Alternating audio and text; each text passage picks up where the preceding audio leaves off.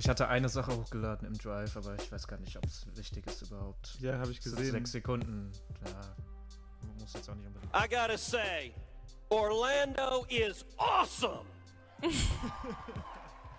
it's not as nice as Cancun. Nein, hat er nicht gesagt. Doch, Hat er nicht gesagt. doch. Oh Gott. Ach du Scheiße. War das auf äh, beim CPAC oder was? Ja. Was ein Weg.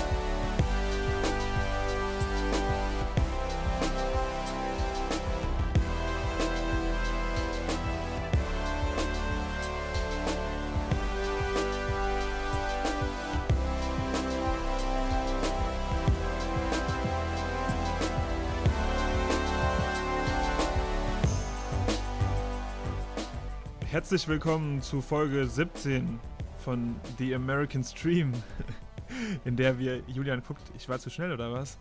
Nee, Guckst ich bin? Ich dachte, ich bin ganz Ich- ich irritiert, war- dass das ohne Diskussion vonstatten geht heute. ja, genau. Normalerweise müssen wir uns doch immer gegenseitig überreden, wer anfängt. Ja, ihr labert und labert und so labert und labert. Irgendwann, äh, irgendwann reicht's, Jonas Kreuzer. Ähm, in der wir über, Ich liebe das, wenn man in der dritten Person von sich selber Oh, redet. Ja, ja. in der wir über den Minimum Wage, Wage ähm, sprechen, der bei mir sehr viel Rage auslöst. Haha. Badum. ähm, HR1 und Voter Suppression nach einer ähm, Zuschauer, sehr netten Zuschauerpost auf Instagram letzte Woche von Ja, Mann. Seb Bot, oder? Grüße gehen raus an der Sebastian, liebe Grüße. Vielen Dank. Stelle. Ähm, genau, und auch einfach, weil das diese Woche aktuell ist. Es gibt Supreme Court Cases, ähm, in denen es um geplante Einschränkungen in Arizona vor allem geht, aber dazu dann später mehr. Natalia hat eine Geschichtsstunde wieder mitgebracht, habe ich gehört. Genau, eine sozialistische Geschichtsstunde über Karl Marx. Oh, Das wird super. we like, we like to hear it. Und Julian hat, Julian hat gesagt, der ist nicht gut vorbereitet. Julian, was ist los? Nee, irgendwie. Ich bin so wie Natalia letzte Woche. Irgendwie habe ich so wahnsinnig viel zu tun, hatte ich gar nicht. Aber irgendwie, das war lauter kleiner, lautes kleines Zeug und dann. Aber wir fangen dich Ja. hier auf. das aber ich höre euch sehr gerne hier. zu. Genau, ich hoffe, dass ich ähm, so ein paar Notizen habe ich ja auch, dass ich dann doch das eine oder andere sagen kann. Und du bist Okay, dann heute für den Fun zuständig. Du alte Weiß ich nicht, ob mir Stimmungsbombe. das gelingt. Ja, oder zumindest kurz singen, nachdem das letzte Woche ja schon schiefgegangen ist. Stimmt. Auf gar keinen Fall. Äh, ich habe jetzt noch gar nicht Hallo gesagt, aber ja, herzlich willkommen, ihr beiden. Schön euch zu sehen und Hallo. zu hören. Gleichfalls. Gleichfalls, danke. Womit, was sagt ihr? Julian, wenn du sonst nichts äh, beizutragen hast, dann entscheide, womit wir anfangen. Ach doch, eine, doch eine Gesch- Geschichte habe ich, glaube ich, sogar, die ihr nicht habt. Ähm, vielleicht fange ich damit an und danach ähm, spreche ich nur noch, wenn ihr was gesagt habt. ähm, das wollte ich eigentlich letzte Woche schon erwähnen, habe es dann doch vergessen. Äh, nämlich, jetzt kommt wieder meine, meine Aussprachen, Aussprachprobleme. Andrew Cuomo, Good job. der Governor of New York, ähm, hat ja leider ein paar, ähm, ja, Covid-Zahlen gefälscht. bitte? Zahlen gefälscht. Achso, ja, die Zahlen gefälscht hat er auch. Und ähm, Frauen bekrapscht. Und leider hat er auch ein paar Sexual Harassment äh, Anschuldigungen gegen sich. Mittlerweile sind es zwei Frauen, die sagen, er habe sich nicht angemessen ähm, verhalten. Eine 25-Jährige, die gesagt hat, er hätte in einem persönlichen Gespräch ihr gegenüber erwähnt, dass er offen sei für sexuelle Beziehungen mit Frauen in den 20ern, also in deren 20er Jahren, ähm, was die so interpretiert hat, dass er ihr eine Affäre angeboten hat. Ähm, Andrew Gomo ist über 60, by the way. Und letzte Woche oder sogar schon vor zwei Wochen hat ja bereits eine andere ehemalige Mitarbeiterin gesagt, dass er sie 2018 auf den Mund geküsst habe in seinem Office in New York City, ohne dass er äh, etwas, also ohne dass sie damit gerechnet hätte, quasi in einem Vier-Augen-Briefing, was die beiden gerade hatten. Also mittlerweile schon zwei Damen. Dazu kommt noch, was Natalia schon angesprochen hat, die sind ja eigentlich keine Anschuldigungen, es sind ja mittlerweile sogar schon Fakten, dass die ähm, Todeszahlen in Altenheimen künstlich zurückgeschraubt wurden. Ähm, also die Corona-Todeszahlen. Ähm, Andrew Cuomo war bisher einer der wahrscheinlich ja, lautesten und wichtigsten demokratischen Gouverneure und ähm, most popular demokratischen Gouverneure und eigentlich äh, sogar schon schon eigentlich zu höheren Berufen, was mögliche Präsidentschaftskandidaturen irgendwann mal oder Vizepräsidentschaftskandidaturen angehen. Ich glaube, das hat sich jetzt erstmal erledigt. Er war ja, er war ja vor allem in der äh, Covid-Hochzeit so total beliebt irgendwie, ne? Und ja. wurde als das Vorbild gesehen, dass ähm, schnell die, dass, dass schnell Einschränkungen umgesetzt hat eben und äh, gehandelt hat und gleichzeitig, so wurde damals gesagt, auch offen darüber kommuniziert hätte, was zu erwarten ist und wie es aussehen und was wohl auf die New YorkerInnen äh, zukäme und so weiter und so fort. Ähm, ja, irgendwie ein ziemlich ein Fall von, ja, ein ziemlich extremer Fall irgendwie von Höhen in ganz, ganz unangenehme Tiefen. So. Ja, kann man, zu Recht. Kann man, ja, ja, auf jeden Fall. Wird der, also wie sieht es da aus mit einem Rausschmiss irgendwie? Was gibt es da für Möglichkeiten oder was können wir da erwarten? Naja, der Druck wird natürlich größer. Was ich noch sagen wollte, was ich überhaupt nicht verstehe, ist, das war ja 2018, also äh, mindestens mal ein Jahr, wenn nicht sogar noch länger nach Harvey Weinstein. Und das ist einfach so unfassbar dumm. Also natürlich ist es auch scheiße, was er gemacht hat. Um Gottes Willen, ich will es gar nicht irgendwie runterspielen oder so. Aber äh, wie, kann, wie kann man so blöd sein? Also, natürlich, die Belästigungen an sich sind schon dumm.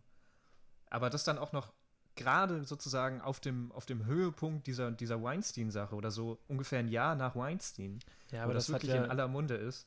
Das hat ja, äh, also, ich glaube, es hat doch weniger mit Intelligenz zu tun und mehr mit alten, beziehungsweise also nicht nur alten Männern natürlich, aber halt Idioten, Idioten, die ihre Triebe nicht kontrollieren können, so, oder? Also. Ja, klar, ja. Ja, also es ist halt auch dumm, dass er, also ich, ja gut, vielleicht klang das jetzt doof mit dem Dumm, das klingt irgendwie so beschwichtigend oder so, als wäre das, das also dass man das 2018 noch macht, dümmer, als das überhaupt zu machen. Ja. Wisst ihr, was ich meine? Das meine ich natürlich nicht. Aber dass er offensichtlich gedacht hat, er ist so mächtig, dass das dass ihn das nicht irgendwie in seinem Amt ja, beschädigt das nicht oder dass es keine Konsequenzen so, hat. Ja, ja, äh, ja. Sollen wir von Idioten, ja. die ihre Triebe nicht kontrollieren können, auf Trumps Auftritt in Florida übergehen oder habt ihr dazwischen noch was anderes? Das ist eine, ist eine sehr gute Überleitung. Ja, oder? Ich habe hab die letzten 20 Sekunden daran gearbeitet. Willst du anfangen, Julian, oder Du meintest, du hast äh, auch was rausgesucht.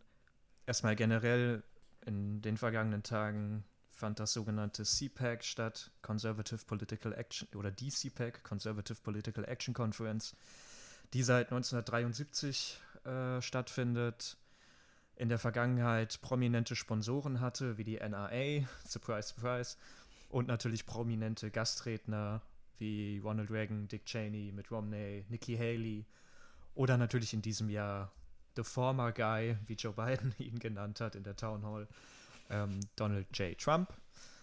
Ähm, die CPAC wurde auf Twitter, fand ich auch wieder sehr gut, auch QPAC genannt.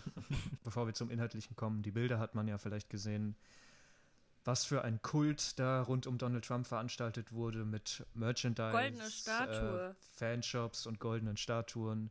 T-Shirts, Mützen, Aufkleber mit Trump 2024 Sprüchen, äh, Joe Biden mit Hitlerbärtchen und all das. Rein inhaltlich habe ich echt keinen Bock darauf einzugehen. Aber ich, glaube, es ist notwendig, weil wir gestern in der Rede von Trump gesehen haben, dass Trump, wenn er Bock hat, 2024 der Kandidat der Republikaner sein wird. Yay. Er hat unter anderem gesagt, Trumpism means no riots on the streets, it means law enforcement. Man muss doch darüber lachen, oder? Also ich meine, Trumper und Riots, hä? Hm. Passt gar nicht. Nee. Ähm, die Election ist rigged, bla bla bla. Ähm, die Crowd hat darauf gerufen, you won, you won. Ähm, er, hat den Supreme, er hat den Supreme Court natürlich wieder kritisiert, weil, weil sie, weil der Supreme Court den Mumm nicht hatte, die richtige Entscheidung zu treffen, sprich das Wahlergebnis zu annullieren. Sei, seine Transphobie-Worte haben Standing Ovations eingebracht. Ähm, er hat gesagt, die Demokraten würden Menschen in den Selbstmord treiben. Mhm. Mhm. Und Biden sei Anti-Wissenschaft. Mhm. Joe Biden. Also nicht äh, Donald Trump und äh, Mar Marjorie Taylor Greene und so Aha. weiter, die äh, nicht an den Klimawandel glauben, sondern Joe Biden.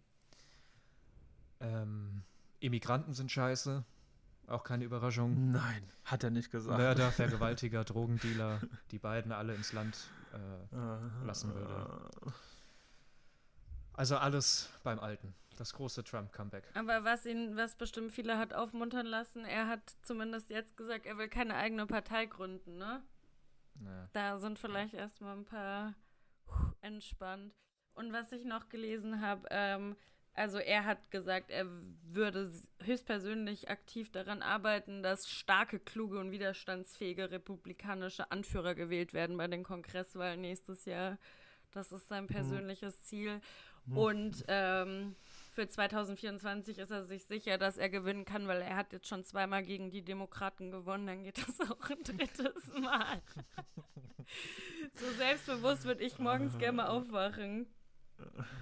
Aber ich habe vorhin noch gesehen, es gab auch so einen kleinen Skandal, dass irgendwelche Twitter-User ähm, bemerkt haben, dass die Bühne, auf der er stand, wie eine SS-Rune aussah bei dieser Veranstaltung. Ja. Ja, die sogenannte Odal-Rune. Ähm, ich zitiere mal Wikipedia. Die neuere Odal-Rune erscheint erstmals während der Zeit des Nationalsozialismus. Dort wurde sie von der 7. SS-Freiwilligen Gebirgsdivision Prinz Eugen, der Hitlerjugend und dem Rasse- und Siedlungshauptamt als Kennzeichen verwendet. Punkt. Also diese Rune, das ist kein Ding, also man kann sich da nicht irgendwie auf irgendwelche skandinavischen äh, Symbole beruhen, äh, berufen, die irgendwie schon seit dem 12. Jahrhundert bestehen. Das, also das wurde im Nationalsozialismus geschaffen, diese Rune. Also rausreden kann man sich da wirklich nicht. Es geht da ja um die Bühne und sozusagen die, die Zulaufwege der Bühne. Also wo die Leute auf die Bühne gekommen sind und dann das Pult in der Mitte, das sah von oben aus wie die sogenannte Odal-Rune. Yay. Man könnte es vielleicht äh, über, äh, unter der Headline zusammenfassen: Arbeitsloser, arbeitsloser Rassist hält Rede auf SS-Rune vor kultischen Anhängern. Ja.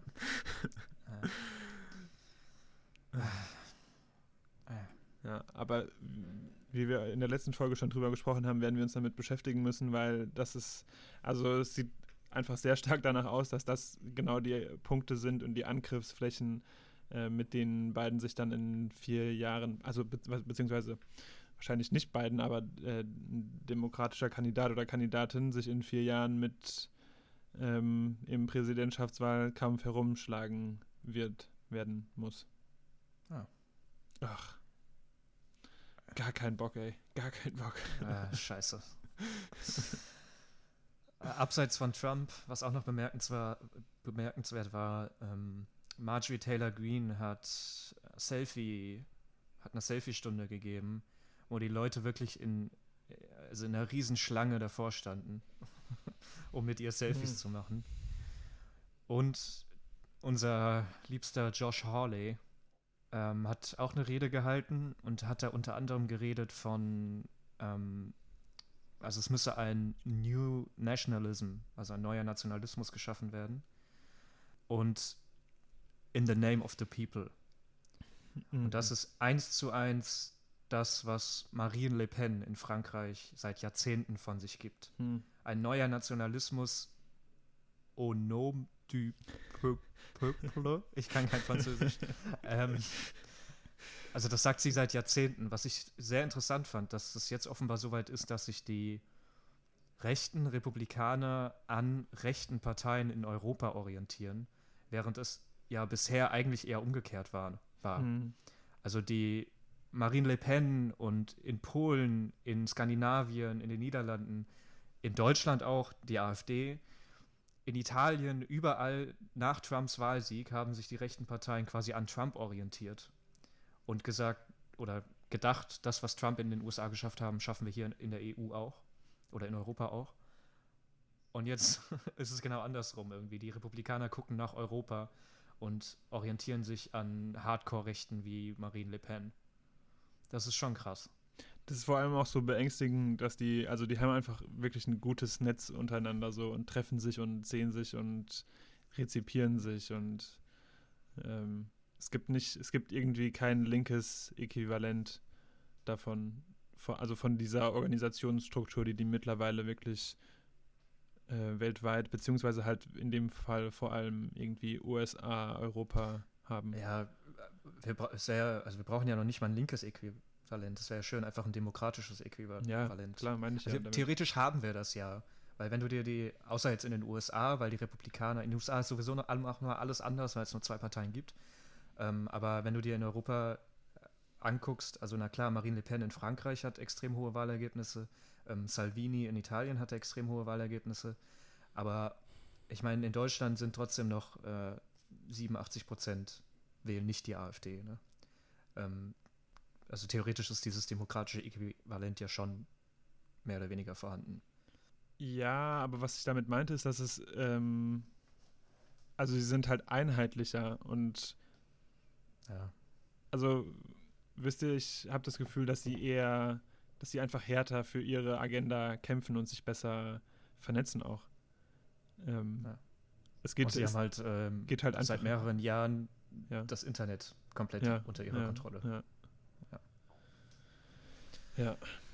Eine der Autoren, Autorinnen für Jimmy Fallon, die Tonight Show mit Jimmy Fallon, äh, Jess Track, hat auf Twitter geschrieben, CPAC is a Comic Con for people who've been muted by their entire family on Facebook. ich glaube, das trifft es ganz gut. Jo, habt ihr noch was zum CPAC? Nee, du hast mir meine Nee. Sachen gerade alle weggemobst, Julian. Scheiße, jetzt habe ich wieder zu viel geredet. Sorry. Ich leg jetzt auf, ich habe keinen Bock mehr. Du hast du nichts gesagt. Ja, du hast dann so viel geredet und dann wollte ich dich nicht stören. Toll, jetzt bin ich wieder der, der scheiß Mansplainer. ja. Ja, nix Neues. Spaß. Danke. Ihr wechselt euch immer ab. Nein, Spaß. Alles gut. Natalia, dann Women's Plane uns doch jetzt mal äh, was über, Mit, mit über Karl Marx. Sozial Sozialisten, ja. Kommunisten. Okay. Jetzt springen wir vom ganz rechten Rand Springen wir an den ganz zum linken. Kommunismus. Okay. Ähm, genau, Jonas, was hattest du letztes Mal gesagt? Du würdest, du würdest dich auf das Kapital vereidigen lassen, gell? Mhm. Mhm. Genau, und tatsächlich hatten Karl Marx und Lincoln wirklich mal Briefkontakt. Ich finde das irgendwie immer so krass, wenn man so aus seiner europäischen, aus seinem europäischen Zeitdenken, Geschichtsverständnis kommt und dann irgendwie so liest, dass Lincoln und Marx zur gleichen Zeit Ja. gelebt Ja. haben. Das Ja. ist irgendwie so, what? Das passt überhaupt nicht. Hä? Die haben nichts miteinander zu tun, Alter. Genau, aber sie hatten was miteinander zu tun. Ähm, als Lincoln wiedergewählt wurde in seine zweite Amtszeit, hat ihn so ein, so ein Glückwunschschreiben unter anderem von Karl Marx erreicht.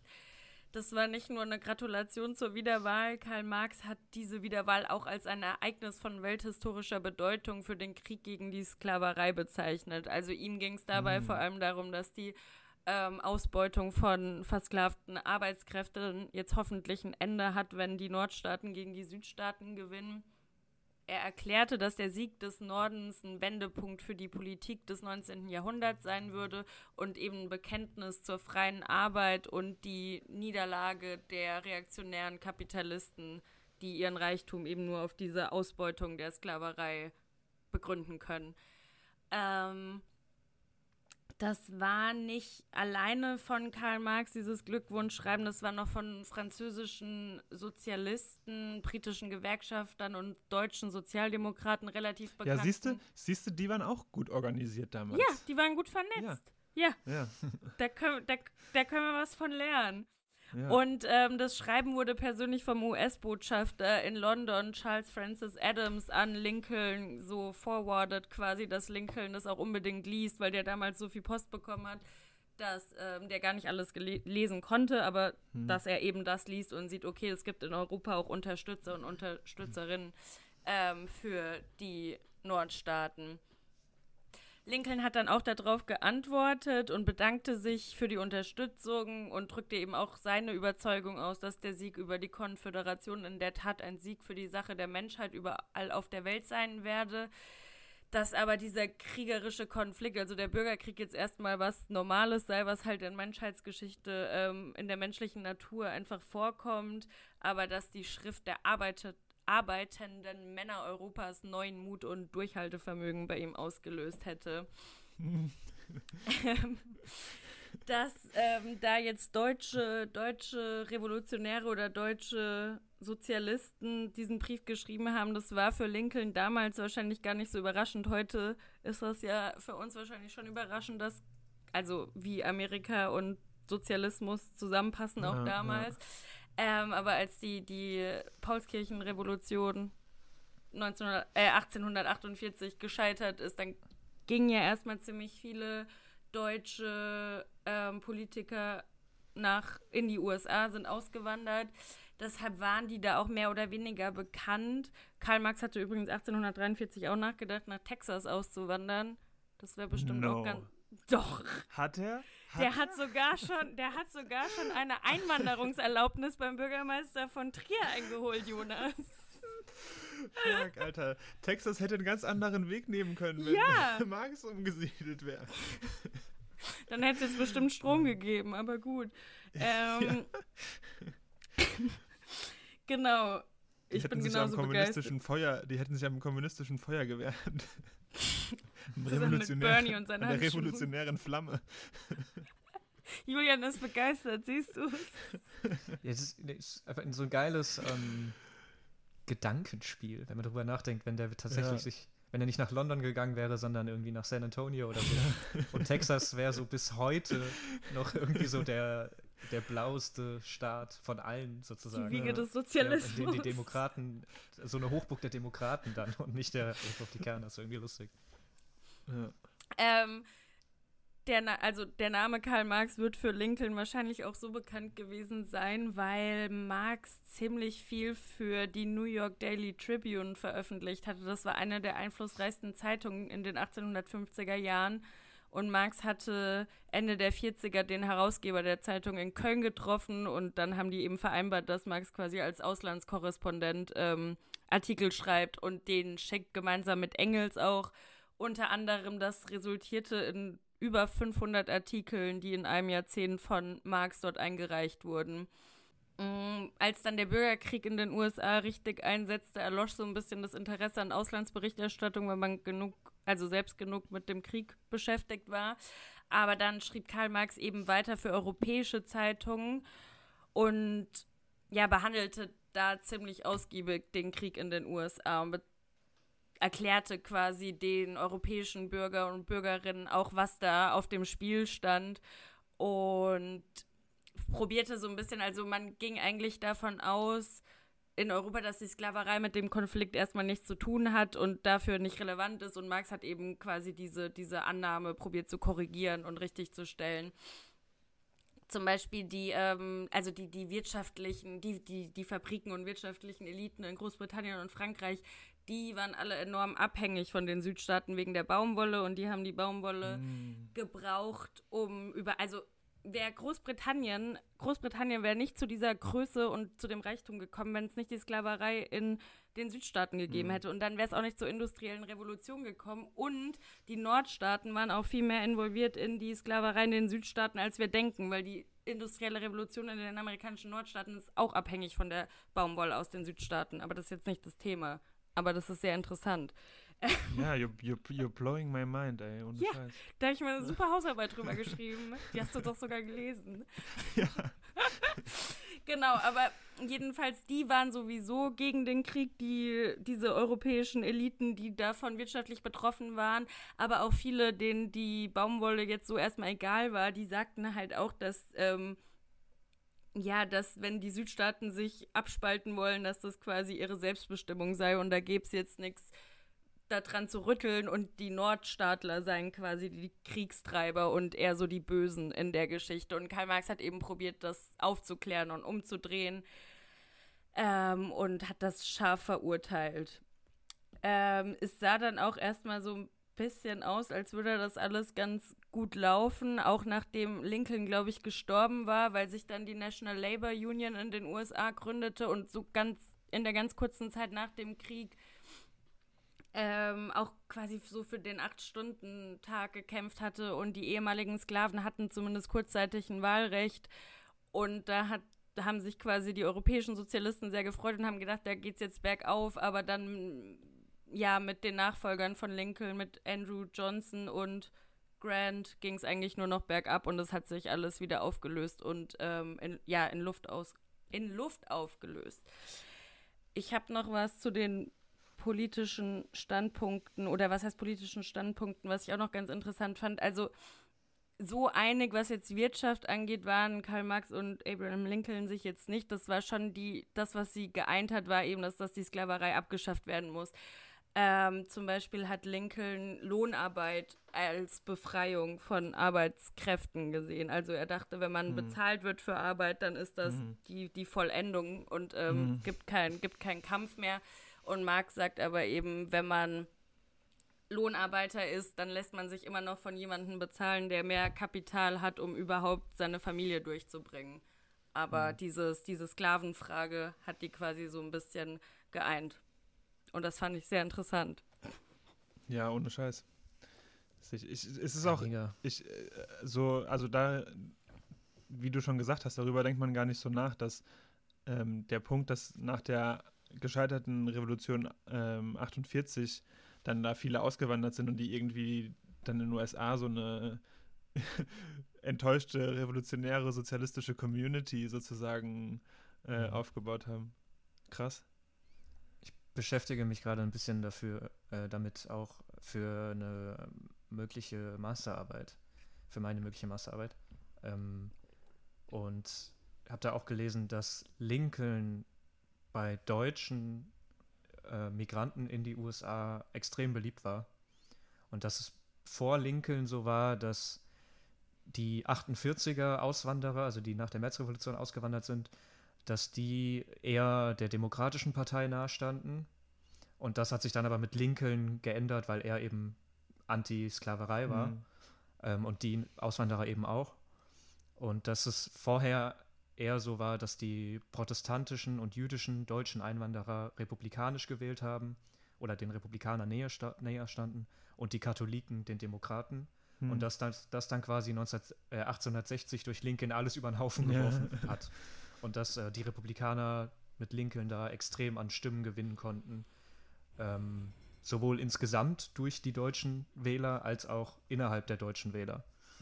Ähm, also Karl Marx war, es war, war zwar kein Einwanderer in die USA, aber passt da ganz gut in das Bild, dass Lincoln bei Deutschen irgendwie sehr oder zumindest Mhm. höher angesehen war als der demokratische Gegenkandidat. Ja. Ja, vor allem hat er es einfach ziemlich brillant so erkannt, warum, also dass eben, warum die Südstaaten jetzt überhaupt so Angst davor haben, die Sklaverei ähm, abzusetzen. Also dass sie einfach so eine krasse Angst vor so einem Geltungsverlust hatten, diese stinkreichen Säcke, die da auf ihren Baumwollplantagen saßen. Und ich finde, das ist eh, ich bin ziemlich excited, aber ich finde, das ist so ein interessantes Thema. Wie, also ich weiß nicht, bei mir war das immer so, ich habe mich nie mit viel mit der, der, der Epoche der amerikanischen Geschichte auseinandergesetzt, aber Ja, ich dachte halt, ich dachte halt immer, ja, okay, es gab, also was heißt ja, okay, aber es gab die Sklaverei, es gab die Baumwolle, aber ich habe mir nie Gedanken drüber Mhm. gemacht, was das, dieser Komplex, was das ausgelöst hat, das hat mich so geflasht irgendwie, dass uns das gar nicht so bewusst ist. Also, ja, wow. ja. Können wir mal eine Ja, extra Folge ja, zu äh, machen? Wow. Ja. wollen wir ähm, von der Ausbeutung der internationalen äh, der Arbeit, Arbeiterklasse zu dem anscheinend scheiternden Minimum Wage kommen? Hey, unsere Überleitungen heute sind absolut feier, oder? Ja, die sollten wir alle ausschneiden und irgendwo einschicken. ähm, genau, ich weiß nicht, was ihr mitbekommen habt. Ist, äh, der Stimulus-Bill geht ja immer noch seine Wege. Ähm, müsste jetzt irgendwie im Senat bald ankommen. Ähm, und es gab die Frage, ob der von den DemokratInnen versprochene und vor allem auch von Joe Biden persönlich versprochene ähm, 15 Dollar Minimum Wage Mindestlohn mit in den Stimulus Bill kommen kann, kommen darf, weil er dann eben über Budget Reconciliation, ähm, über die, dieses Verfahren, über das wir schon gesprochen haben, ähm, äh, angenommen werden könnte. Das heißt, äh, eine einfache Mehrheit von 51 Stimmen im Senat würden reichen. Andererseits äh, würde es natürlich mit äh, Filibuster und 60 nötigen Stimmen nie etwas werden. Und nicht nur äh, Biden hat damit Wahlkampf gemacht, auch in Georgia. Äh, War Warnock und, und Julian, ich vergesse immer seinen Namen. Ossoff. Ossoff, ja. Äh, in Georgia, genau, wurde das auch, äh, war es auch großer Teil des äh, Senatwahlkampfs, der Senat-Runoffs ähm, von Warnock und Ossoff. Jedenfalls sieht es jetzt so aus, ähm, dass es nichts wird. Leider. ähm, und zwar hat ein überparteilicher Rulekeeper sozusagen, also es gibt einen sogenannten Senate Parliamentarian, beziehungsweise in dem Falle eine Senate Parliamentarian, äh, das ist Elizabeth McDonough. Ich weiß nicht, ob ich sie richtig ausspreche. Ähm, die für einfach den Ablauf letzten Endes zuständig ist ähm, und entscheiden kann, beziehungsweise eher eine Einschätzung gibt, was ihrer Meinung nach den Gesetzen zufolge in eine ähm, Budget Reconciliation Bill, also ein Gesetz über Budget Reconciliation ähm, rein darf oder nicht. Und sie hat gesagt, nachdem sie sich mit der demokratischen und der republikanischen Seite abgesprochen hat, dass der Minimum Wage da nicht äh, hinein dürfe. Das hätte nichts mit Budget Reconciliation zu tun ähm, und dürfte damit nicht als Teil von dem Covid Relief Bill ähm, beschlossen werden. Was aber Quatsch ist letzten Endes, weil das von ihr, wie gesagt, eher eine Empfehlung ist, ähm, 2001 gab es eine republikanische Mehrheit im Senat und der Parliamentarian wurde kurzerhand gefeuert. Der war damals Robert B. Dove, aber ist auch egal. Ähm, weil die Republikaner genervt waren, dass er, da, da ging es um irgendwelche Steuererleichterungen, wen wundert, ähm, und dass er sich da in, den, in der Frage, ob was durch Budget Reconciliation gepasst werden dürfte, gegen sie stellte. Das heißt, die haben den gefeuert und haben es trotzdem gemacht. Ähm, sie müsste, die, die Frau McDonough, also die jetzige Parliamentarian, müsste nicht mal gefeuert werden. Harris könnte als Presiding Officer im Senat ihre Entscheidung einfach überstimmen, also overrulen und that's that und sie könnten ähm, den Minimum Wage trotzdem passen. Aber sehr zur, zu meiner großen Enttäuschung und zu, vor allem zur großen Enttäuschung der amerikanischen Menschen ähm, sieht es so aus, als würde sie das nicht machen wollen. Also der White House National Economic Council Director Brian Dees hat am Freitag gesagt, dass sie nicht äh, sich einmischen werde und auch die Press Secretary Jen Psakin hat das wohl ähm, ähnlich so angekündigt. Das ist so dumm. Also das ist einfach so dumm.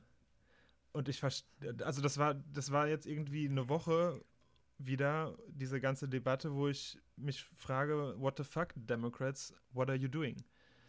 Ähm, ganz unabhängig, also ich meine, sie haben darauf campaigned und ganz unabhängig davon ist das so eine beliebte, äh, so, das wäre so beliebt über Partylines hinweg. Wir haben schon darüber gesprochen, dass es in Florida ja ähm, mit, keine Ahnung, was, 70 Prozent oder was irgendwie so, so unglaublich hohen Zustimmungsratings gepasst wurde.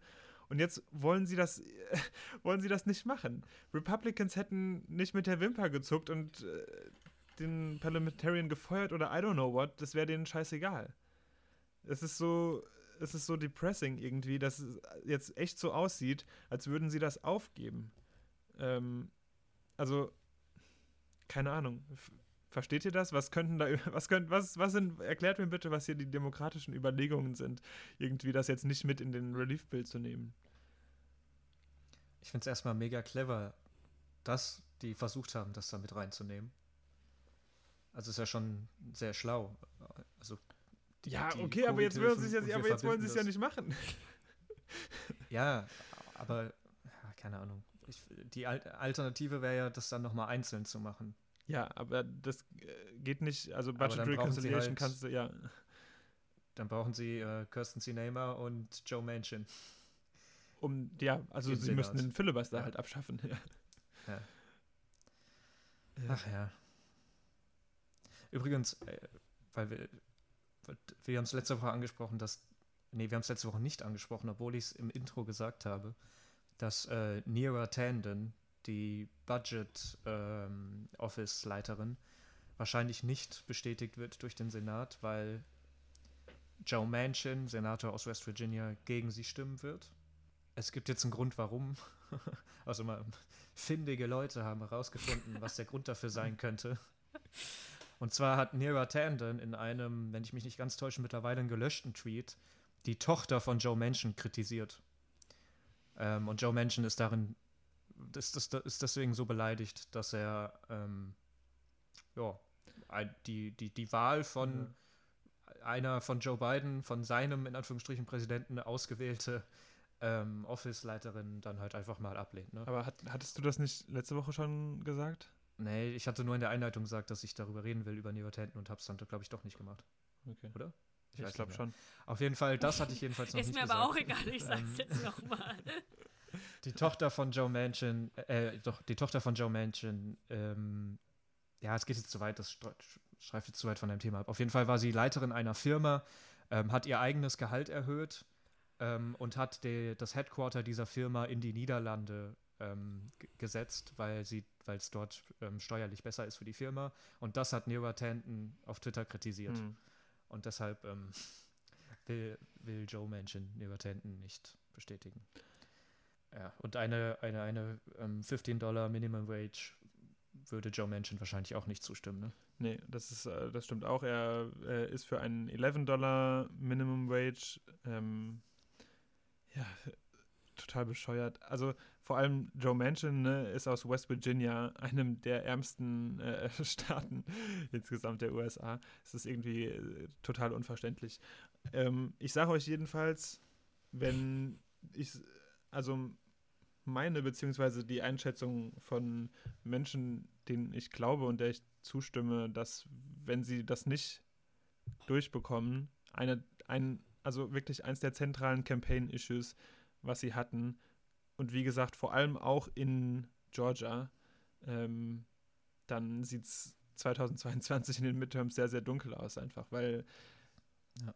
sie haben einfach jetzt nur, sie haben nicht viel Zeit, den Menschen jetzt zu zeigen, das tun wir für euch. So, und das ist so eine populäre Politik. Ich verstehe keinen Joe Manchin, ich verstehe keine Kristen Sinema, ich verstehe keine Kamala Harris, die sich da irgendwie, die, also die nicht alles dafür tun, das durchzubringen.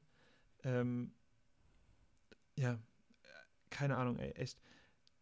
Es war vor allem wieder so, nach, direkt nach der Wahl, das ganze Gerede, ne, beiden, äh, wir, haben, wir haben die Karten gesehen, werden nur schwarze Menschen gewählt hätten, der unteren Einkommensschichten, war komplett blau alles.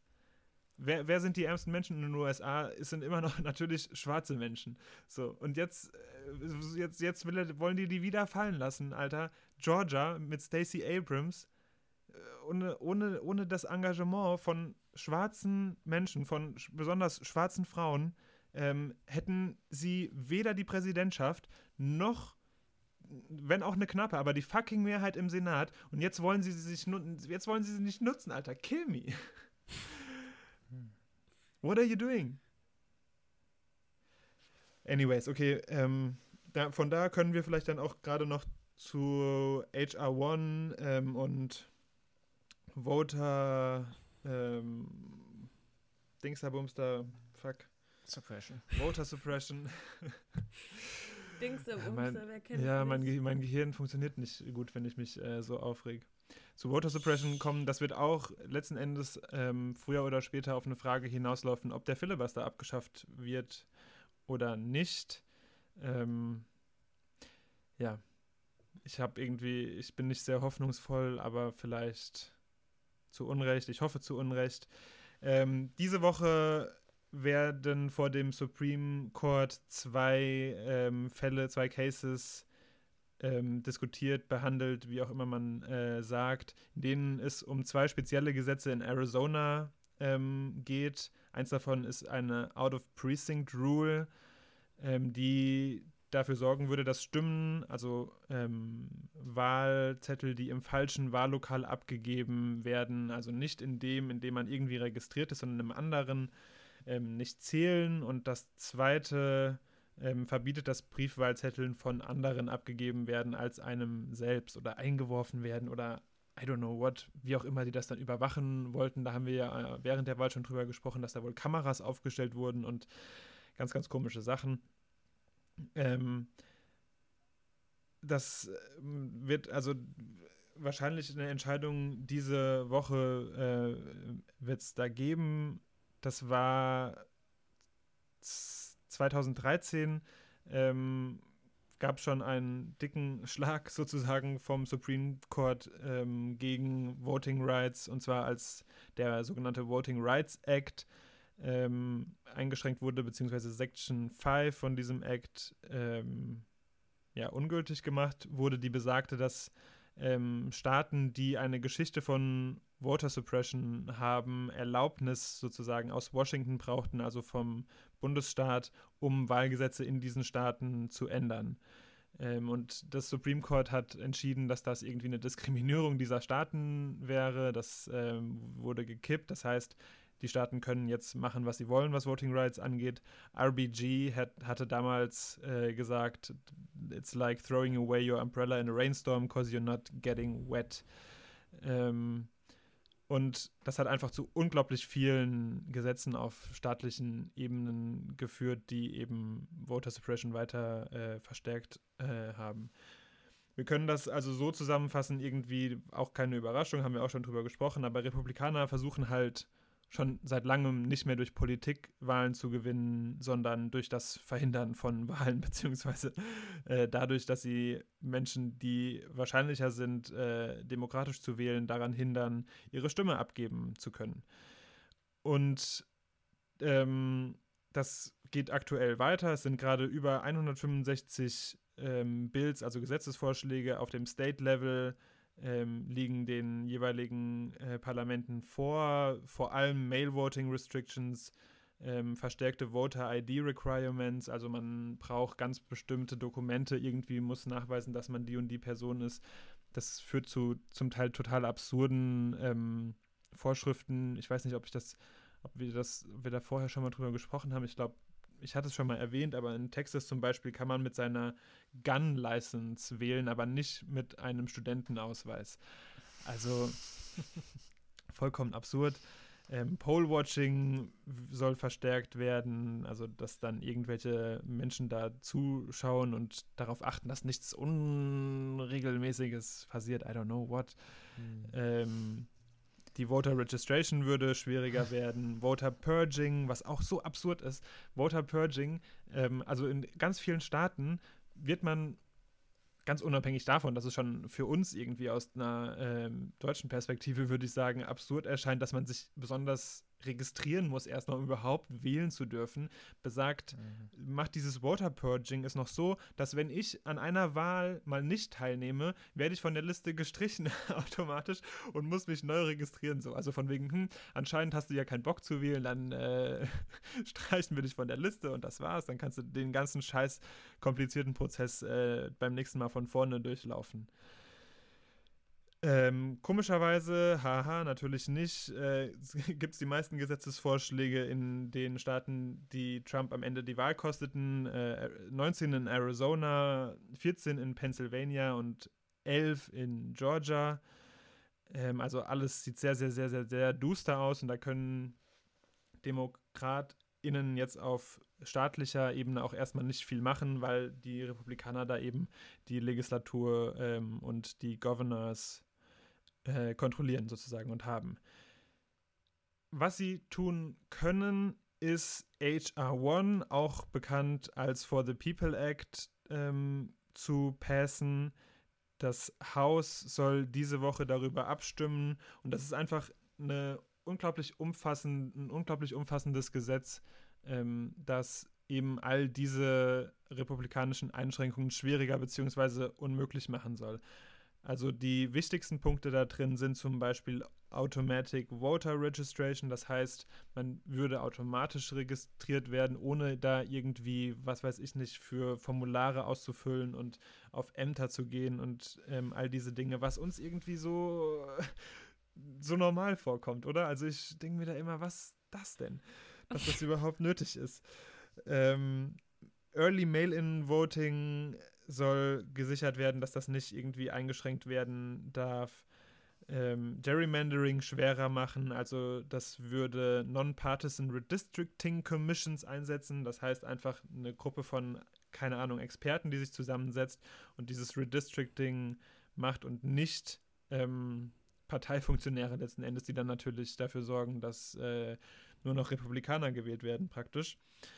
Ähm, oder auch eine Mandatory 15-Day Early Voting Period, das heißt einfach, dass nicht äh, eingeschränkt werden kann, was wir auch, wo wir auch in der letzten Wahl drüber gesprochen hatten, dass da Staaten versucht haben, irgendwie noch Tage wegzunehmen und zu sagen, hey, die wurden aber zu früh, äh, da durfte eigentlich noch gar nicht abgestimmt, die Stimmen wurden zu früh abgegeben oder zu spät, wie auch immer, ähm, was auch immer sie sich dafür Ausreden ausgedacht haben. Und auch diese, äh, dieses Gesetz hat bipartisan Support. Also ähm, Pod Save America hat in der, Letz in der letzten Folge oder vor zwei Folgen, die haben wieder so eine Umfrage in Auftrag gegeben. Das ist natürlich eher eine kleine Umfrage, aber trotzdem 68 Prozent der Befragten ähm, befürworteten dieses Gesetz und darunter auch 57 Prozent der RepublikanerInnen. Also wieder so ein Ding irgendwie, wo sich alle Menschen, die noch ähm, einen kleinen ein kleines, ein, ein, kleines Stück Liebe in ihren Herzen für demokratische, für demokratische Vorgänge haben, ähm, als was Gutes ansehen.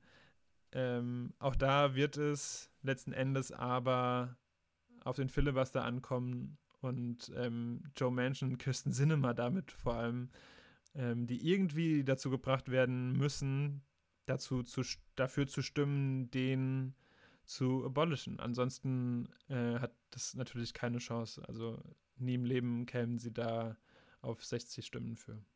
Ich habe noch ein paar Zahlen zu Georgia, weil, wie du schon erwähnt hast, das Ganze findet nicht nur in Arizona statt, sondern auch noch unter anderem in Georgia, Pennsylvania, Texas, Montana, Missouri, New Hampshire und Iowa. Everywhere. Überall Fucking dort. everywhere. ja, ja. Ähm, in Georgia passiert quasi genau das Gleiche wie in Arizona, die gleichen Versuche. Auch hier soll die automatische Wählerregistrierung aufgehoben werden. Von den 7,6 Millionen Wähler, Wählern äh, am 3. November 2020 haben sich 5 Millionen, also waren automatisch registriert. Ja. Das heißt, es würde einfach zurückfallen auf null. Ja. Und wir, man kann nicht davon ausgehen, dass von diesen 5 Millionen sich auch wieder exakt jeder, nee, also wieder nee, die kompletten 5 nee, Millionen freiwillig neu registrieren, natürlich nicht. Ähm, und die unentschuldigte Briefwahl soll auch aufgehoben werden in Georgia. Das heißt, man braucht ein Special Excuse, um per Brief abstimmen zu können.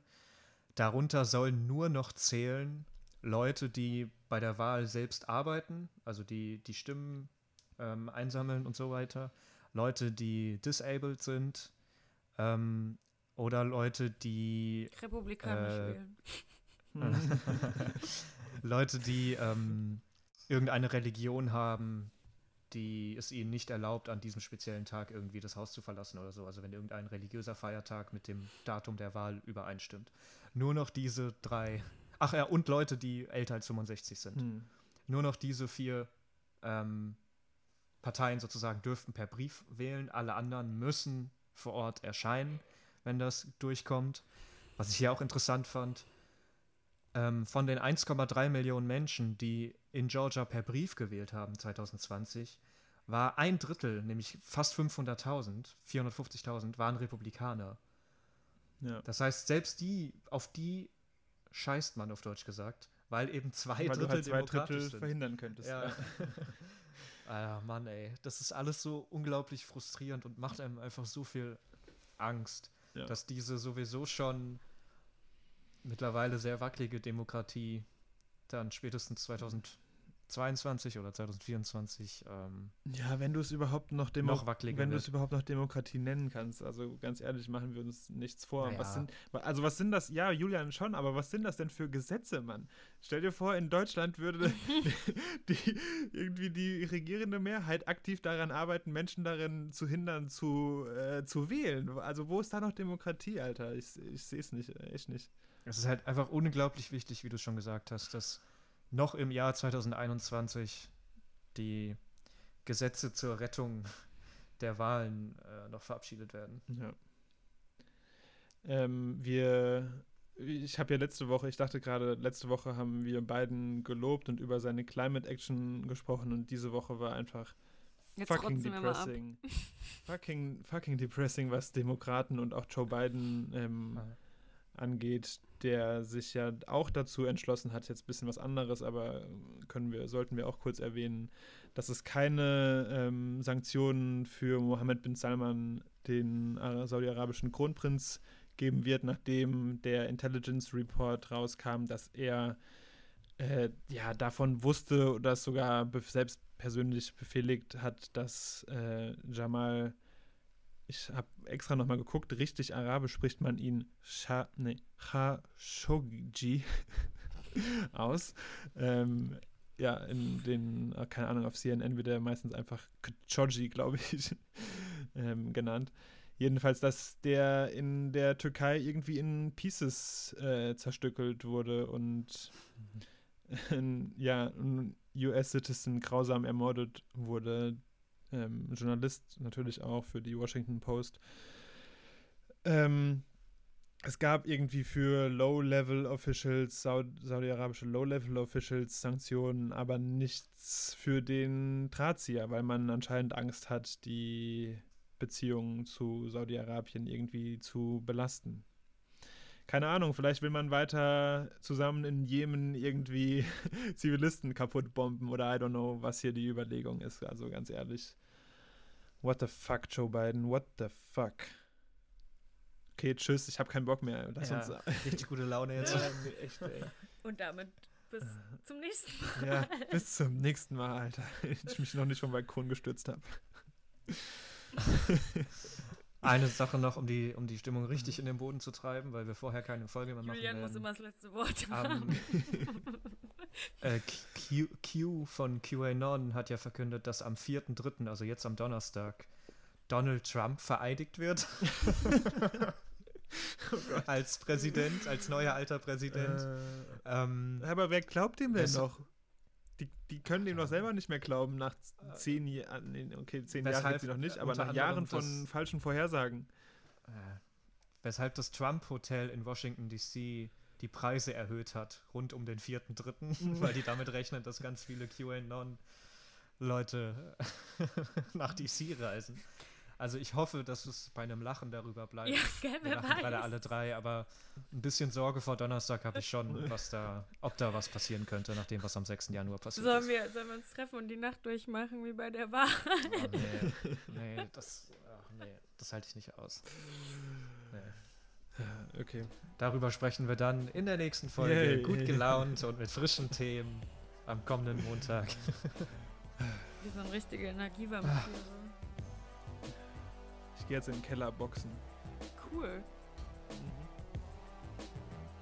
Damit ihr Bescheid Das sind, hat sich jetzt echt gerade was an, angestaut wieder in der letzten halben Stunde. Geh doch lieber mal raus in die Sonne, du bist so blass. Man sieht, dass du Ja, so viel okay. Zeit im Keller verbringst. danke, Natalia, danke. Gerne. Aber das steht dir. Okay, tschüss. Tschüss jetzt. Ciao. Kein Ciao. Ciao. Tschüss. Bis nächste Woche.